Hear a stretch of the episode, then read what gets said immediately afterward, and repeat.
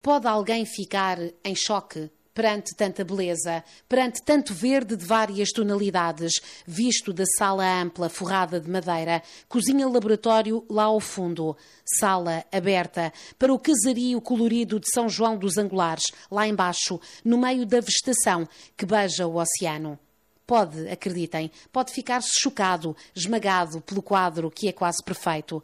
Estamos no templo das experiências imaginadas por João Carlos Silva, ele que é poeta da vida e da culinária e grande divulgador deste país, nomeadamente através do programa que teve na RTP África durante muitos anos, Na Roça com os Tachos. Falamos com João Carlos Silva no início de uma tarde de chuva miudinha, quando há já viajantes sentados sentados nas mesas na Roça São João. Quase, quase, quase, embora a ideia de almoço é um bocado especial aqui nesta casa. Nós servimos almoços até meia-noite menos um quarto. Nós chamamos eh, o brinco com os clientes. Porquê? Porque esta é a nossa vida, nós estamos aqui no sítio, uh, estamos no nosso laboratório e o laboratório funciona 24 sobre 24 quase, não é? E estamos a preparar umas coisas muito gostosas, diferentes ligeiramente do que servimos ontem. Uh, Paula Borges, tu acompanhaste esta situação toda no mundo pós-Covid, ainda não é pós-Covid, ainda é durante a Covid, e sabes que todos os lugares do mundo estão numa situação de reinvenção, procuram reinventar-se todos os dias, e a roça e Santo Meio Príncipe não é exceção, certo? E então o que nós fazemos aqui no laboratório é aproveitar cada vez mais. A Covid também trouxe esse tipo de, de reflexão para nós assumirmos outro tipo de atitude, de postura em relação à natureza.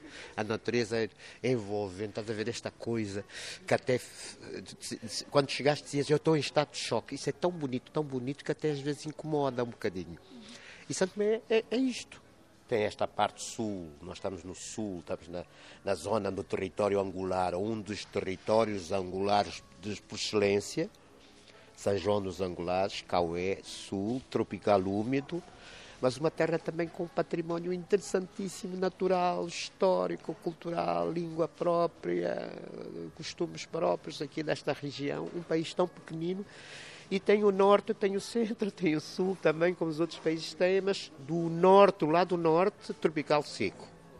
Encontras savana, né? encontras mais sol agora, nesta altura, e do lado aqui deste nosso lado sul, vegetação luxuriante, muito verde, uma coisa que, que, que invade, invade o coração, esmaga, esmaga a alma às vezes, esmaga a alma. E então nós uh, estamos a ouvir jazz, né? Nós temos soul, blues, tá, né? né?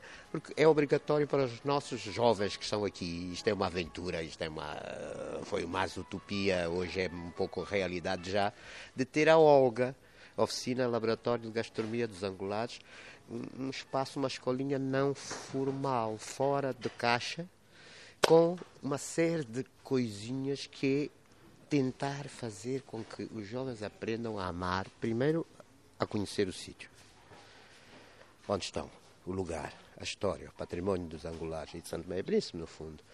Mas também a aprender a valorizar o que nós temos de bom no mato.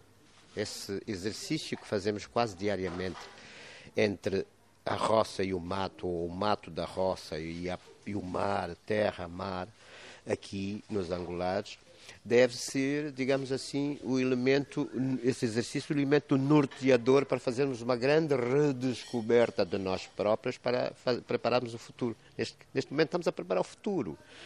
E com todos os problemas e as dificuldades que este querido país de 45 anos, 46, 47, quase 50 tem, novo, jovem ainda, nós eh, com todos esses problemas, nós continuamos a, a sorrir e, a, e as, as, tantas a ser felizes à nossa maneira, felizes à nossa maneira e a pensar que isto tem futuro sim, acreditarmos que é possível, apostar nos jovens, eles é que estão, vão redesenhar, estes jovens vão, com esses ingredientes todos, vão redesenhar os pratos que são digamos, Santo Meio e Príncipe, onde, onde Santo Meio e Príncipe cabe nesses pratos todos bonitos, eh, lindos. Gente, eh, património, cultura, eh, sustentabilidade, uh, resiliência, que é este grande palavrão bonito que a gente arranjou agora, mas muita resiliência mesmo, porque nós já tivemos outras pandemias que não se chamavam Covid. Problemas com infraestruturas, problemas com o paludismo, problemas com eh, a educação, problemas com a formação, problemas com a saúde. Não temos ainda hoje um hospital de referência. Pode ser, se os nossos governantes e nós próprios cidadãos aprendermos com estas desgraças todas anteriores, que se soma agora essa desgraça maior que é a Covid-19, podemos começar a olhar para Santo Meio Príncipe de outra maneira porque não? Pode ser que essa desgraça nos tenha vindo fazer refletir um pouco mais o como é que nós aproveitamos os nossos recursos naturais, como é que olhamos para o nosso património cultural e histórico, como é que o turismo pode avançar por esse caminho do turismo cultural, do turismo ecológico, do turismo eh, espaço rural. O que é que nós hoje, esta é a grande questão, podemos fazer com as roças de Santo Meio Príncipe, que são tantas e, e é esmagador também, assim como a paisagem natural esmaga, por outros motivos, pela beleza que tem, essa situação das, das, das antigas roças é esmagadora, esmaga pelas piores razões. E depois não é só o, o património arquitetónico, Paula, é, é, é, é, esse património que se chama gente, que se desfaz também, que se desmorona, que a gente olha para a cara das pessoas, para a alma das pessoas, quando entramos na alma das pessoas, vemos que não estão bem. Estão doentes também. Estão. E então, que solução?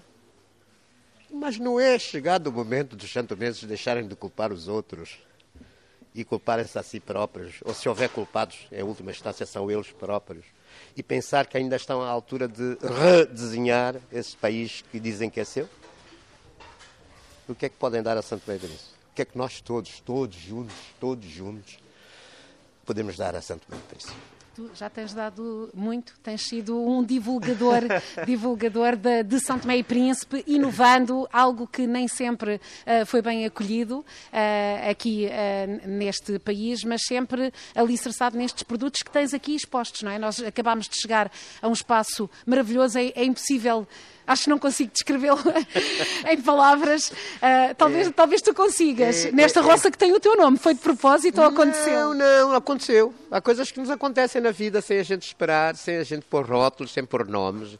E há muita coisa que eu gosto que não tem nome, que não tem necessariamente que ter nome. São João, por acaso, e às vezes eu cozinho e acerto uh, algumas vezes com, com, com, com, com, com propriedade, com, com, com, com algum, algum relativo sucesso, porque eu estou fora de caixa, não obedeço a grandes regras, grandes cenas, uh, e, e, esta roça permite-me, uh, para além da, desta, no sítio onde nós estamos agora, com uma vista lindíssima, única sobre a cidade de Angulares, né? a cidade de Angulares é digamos assim, é a minha grande referência e por falar em angolares...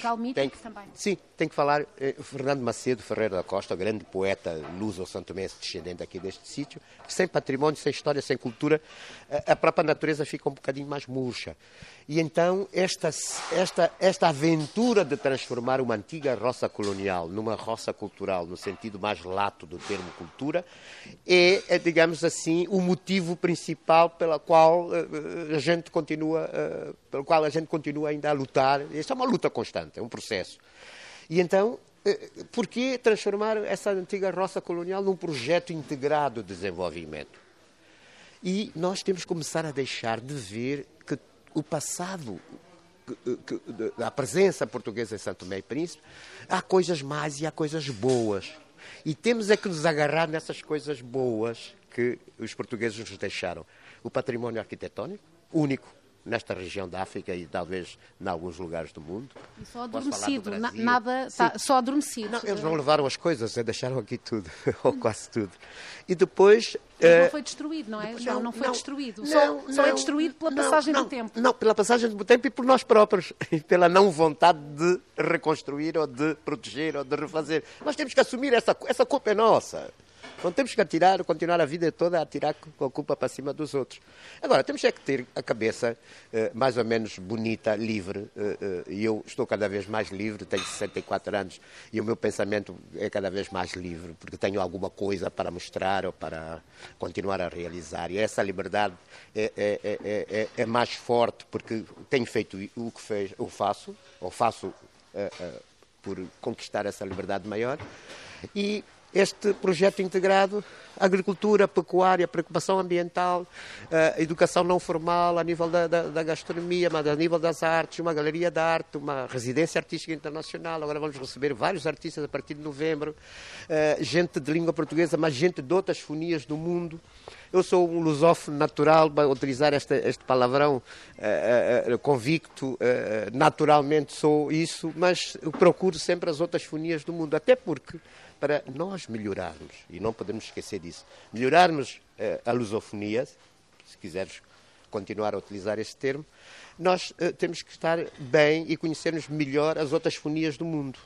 Não é por acaso, falar em conhecimento, que a próxima Bienal, na Cacau, e na Roça, na Aguaizé, na Faca e em vários lugares de, do país, é, o tema central é a descoberta de nós, uma valente provocação para nós transversalmente irmos falando de nós e olhar para nós próprios, nós, Santo Meses, mas quando falamos de nós, a descoberta de nós, estamos a falar dos outros, dos outros portos que nós tocamos e que foram tocados para fazer Santo Meio Príncipe, e a descoberta de nós e dos outros, particularmente dos outros de língua portuguesa, porque eu sou um doidão e penso que depois de 500 anos e depois de 45 anos ou 50 de independência, nós ainda nos conhecemos mal, nós próprios, os santomenses.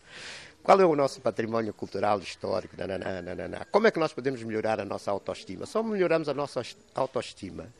Ou uma das formas de melhorar essa autoestima é conhecer e para poder valorizar mais o nosso património natural, histórico, cultural. E muita gente desconhece. Então só ama aquilo que a gente conhece só trata, só valoriza aquilo que a gente conhece melhor. E temos que fazer uma pequena revolução, esta é a minha opinião, através de tudo que nós temos, dos vários patrimónios, a descoberta de nós próprios e dos outros, para estarmos melhor até com os outros de língua portuguesa, porque esta CPLP que a gente diz que deve ser mais CP, LP dos povos e dos afetos e do conhecimento e, da partilha e das parcerias, ainda é muito só dos países e dos políticos. E há muito mais CPLP para além dos Estados e para além da política do dia a dia e dos, das jantaradas e das comedorias e, e dos coporias. Então, quem faz? A chamada sociedade civil, que ainda é muito servil. Como é que a gente se, eh, digamos, sai dessas amarras da serviçalidade ou da servilidade e passamos a ser mesmo sociedade civil, com cabeça, com, com tronco, com membros, e com coração, com alma, com paixão, para nós continuarmos a dizer isto é nosso, mas é de todos nós, dos outros também, particularmente, volto, dos outros de língua portuguesa, porque se reparares bem, eu já defendi isso, já me chamaram Parvim da Silva, que Santo Meio Príncipe tem aqui tudo da CPLP, naturalmente património, gente que veio de vários lugares desse universo e que devíamos ser, pelo menos por um ano, podia ser uma forma rotativa, sede da CPLP e um país tão pequeno como o nosso, Estado insular, ser sede de uma, de uma organização, mas não é só ser sede, com espaço, com edifício, é ser sede da língua, da cultura, das provocações e das ideias para nós todos juntos ajudarmos a reconstruir esse mundo que se chama lusófono, que para nós todos é um dos maiores patrimónios de vida e do futuro que nós temos que construir, será sempre com base nisso. Tu, tu colocas muitas questões. Há, há outras pessoas como tu a colocar essas questões. Às vezes parece que não há na sociedade civil. Minha querida, Aqui em São Tomé. Minha querida, eu não, não, eu não sou grande coisa. não sou grande coisa. Nem És um questionador. Nem a, nem a colocar. Eu sou mais fazedor. Eu sou mais fazedor de coisas. Sabes que tu, ao fazeres coisas, tu começas a pensar mais. Eu, por exemplo, eu dormi muito pouco. Eu durmo sempre pouco. E esta noite foi terrível. Dormi muito pouco. E eu ando a escrever. Eu ando a escrevinhar uma série de coisas que depois eu não publico. Não, não. Mas são para as minhas reflexões e para o trabalho que eu faço.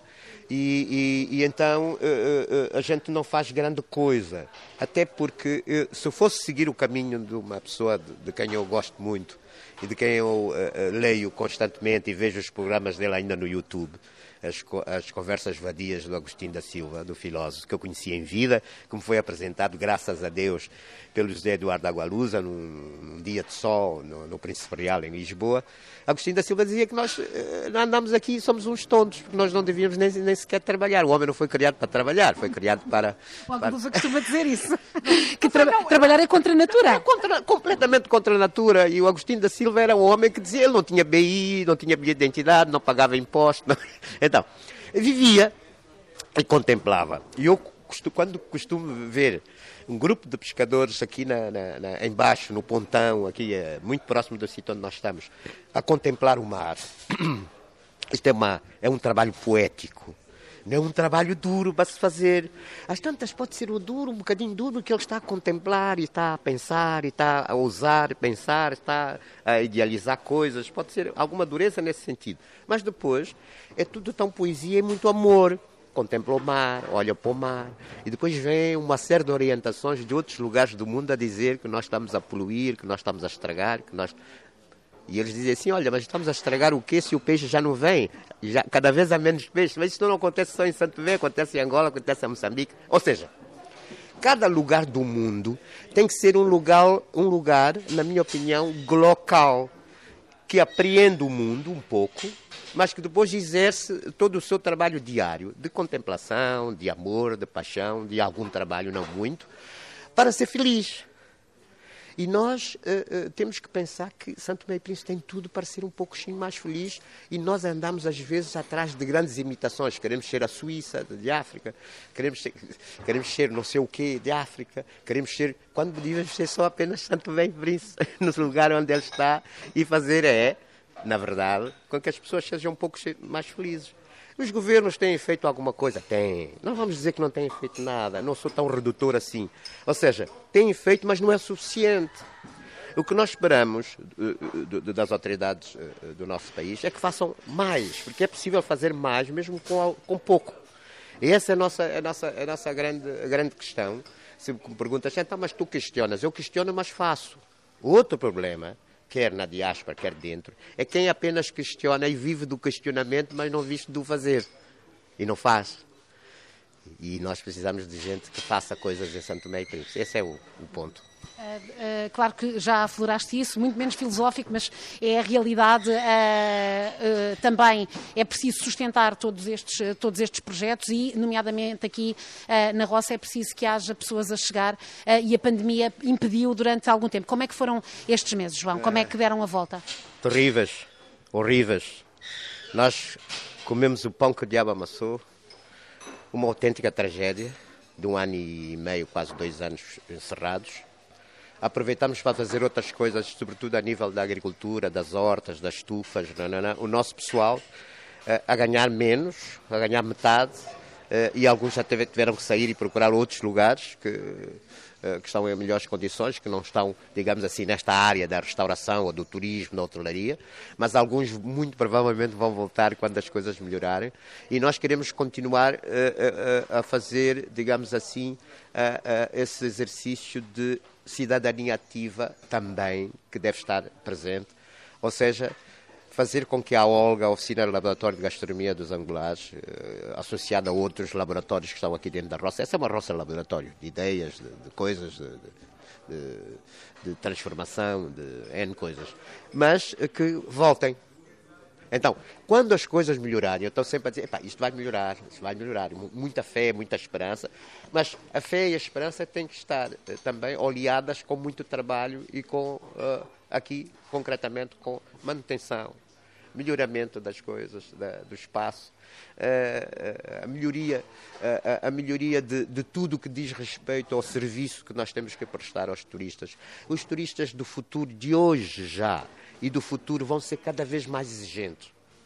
Quer em relação à higiene, quer em relação a tudo, ao conforto, quer em relação a, a todos os produtos que nós podemos oferecer no terreno, in loco, no espaço.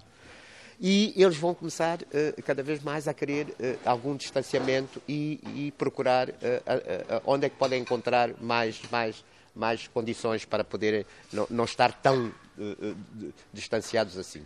É no mato, no interior, no meio rural, não é? Não tanto nas praias hoje, porque as pessoas estão a voltar outra vez, é um regresso às origens, à terra, cheirar a terra, ver como é que se planta, como é que se semeia. Daí fazermos os workshops, hoje mais limitados, mais condicionados, com menos gente.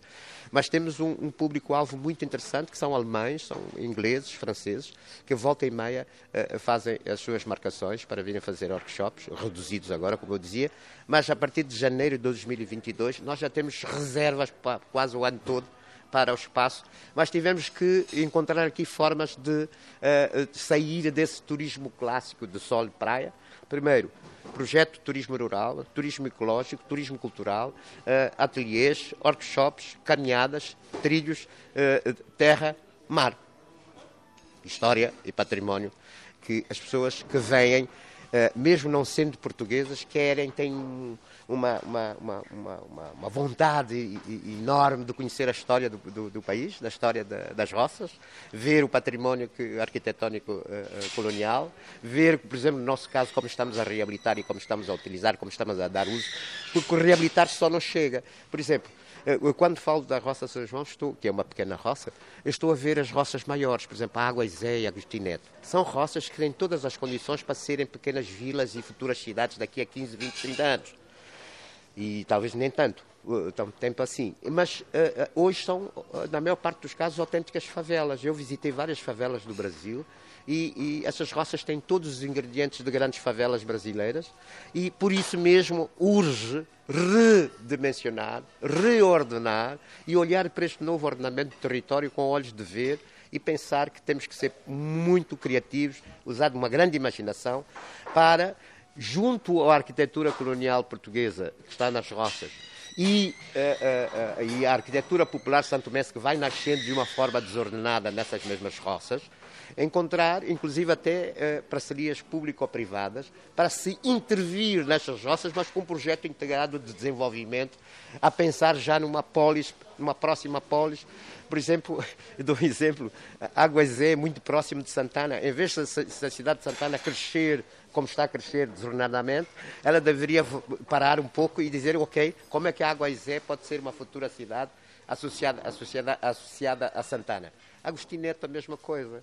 A antiga Rio do Ouro, da maneira como está, ela devia ser repensada para poder ser uh, uh, futura cidade juntamente com Lubato. Ou seja, as roças foram o centro de toda a vida económica e social de Santo Tomé e Príncipe no tempo colonial, mas elas deviam ser repensadas hoje para voltarem a ser também os grandes centros de economia uh, uh, uh, de desenvolvimento de Santo Meio Príncipe no futuro, inclusive na área da educação e da formação. Porque não criar institutos politécnicos nessas duas ou três grandes roças de Santo Meio Príncipe? Um. Dois, fazer uma formação virada para a realidade económica e social de Santo e Príncipe, sobretudo para a, a, a, produção agrícola, a transformação para pequenos nichos de mercado, com qualidade, a, o turismo rural, o turismo cultural, o turismo ecológico. Santo e Príncipe não tem dimensão, não tem escala para grandes, grandes obras, grandes, grandes, grandes áreas de economia. O turismo pode ser, digamos assim, se for visto de uma forma, como eu dizia há bocado, transversal, que toca todos os setores da atividade económica, uh, digamos, a grande saída uh, uh, para Santo Meio Príncipe no, no, futuro. E as roças, continuo a dizer, não por ter nascido numa delas, mas continuo a dizer que elas estão no centro de, de haja vontade, no centro de, de, para, para o desenvolvimento da economia santomense. Tem que haver vontade, falava de vontade, vontade política, algum orgulho de ser santomense, temos que trabalhar a nossa autoestima e pensar que nós somos, digamos assim, os, os, os principais, uh, não só se houver, uh, se houver culpados, somos nós, mas também somos, digamos,